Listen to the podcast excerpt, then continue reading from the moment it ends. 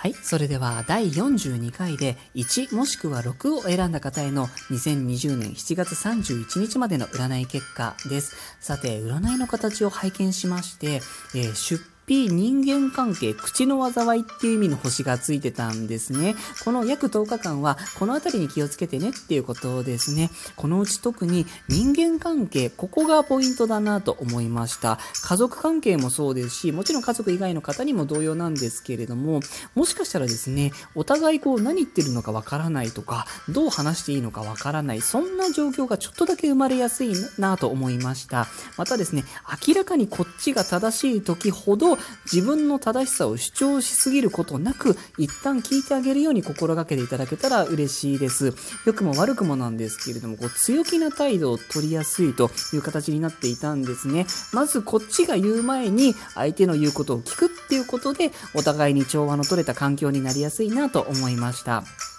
またですね、この数字を選んだ方っていうのが本来ちょっと直感が優れた方が多いように思ったんですけれども、7月の27日ぐらいまではちょっとと鈍ってるかもしれません。で、この日を過ぎたら元に戻ると思いますので、7月の27日、ここまでは直感よりもデータですとか事実とか、このあたりを重視するといいかなと思いました。えー電子機器のトラブルですとか、あとですね、目の周りにちょっとトラブルが起きやすいよという形にはなっていたんですね。特にあの、メガネとかコンタクトレンズですよね。もうコンタクトにエラーが起きるなんてちょっと想像もしたくないですので、コンタクトされている方はしっかりケアを意識してみてください。えー人間関係での意思疎通がうまくいきにくいかもなんてお話だったんですけれども、10日間もですね、後半になってくるとそれも解消されてくると思いました。特にですね、女性の方が助けてくれる、力になってくれる、そういうことが出てきそうな形でしたね。ですので、最初の1週間弱程度は控えめにこう種まきですかね、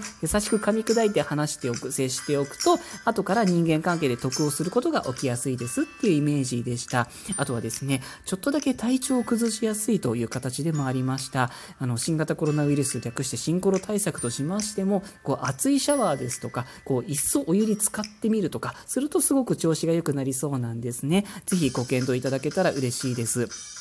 あの、お仕事されてる方はですね、ちょっと忙しいと言いますか、ずっとお仕事しているような、そんな感じだったんですね。休むときはしっかり休む。自分の周りの人に意識を向けてみるっていうことで、こう、忙しくなっている時ほど、周りの方にちょっと意識を向けてほしいっていうことですね。あとはですね、こう、出さなきゃいけない書類なんかがある方は、思い切って早めに行動すると、基地の形になっておりました。よかったら参考にしてみてくださいね。えー全体運サポートのラッキーおにぎりの具は黒系です。イメージですと、昆布ですね。あとはこう、海苔がこう、がっつりになってるおにぎりとかですね。金運の根っこと、あと体の抵抗力を助けてくれます。よかったら参考にしてみてくださいね。以上、第42回で1もしくは6を選んだ方への占い結果でした。ありがとうございました。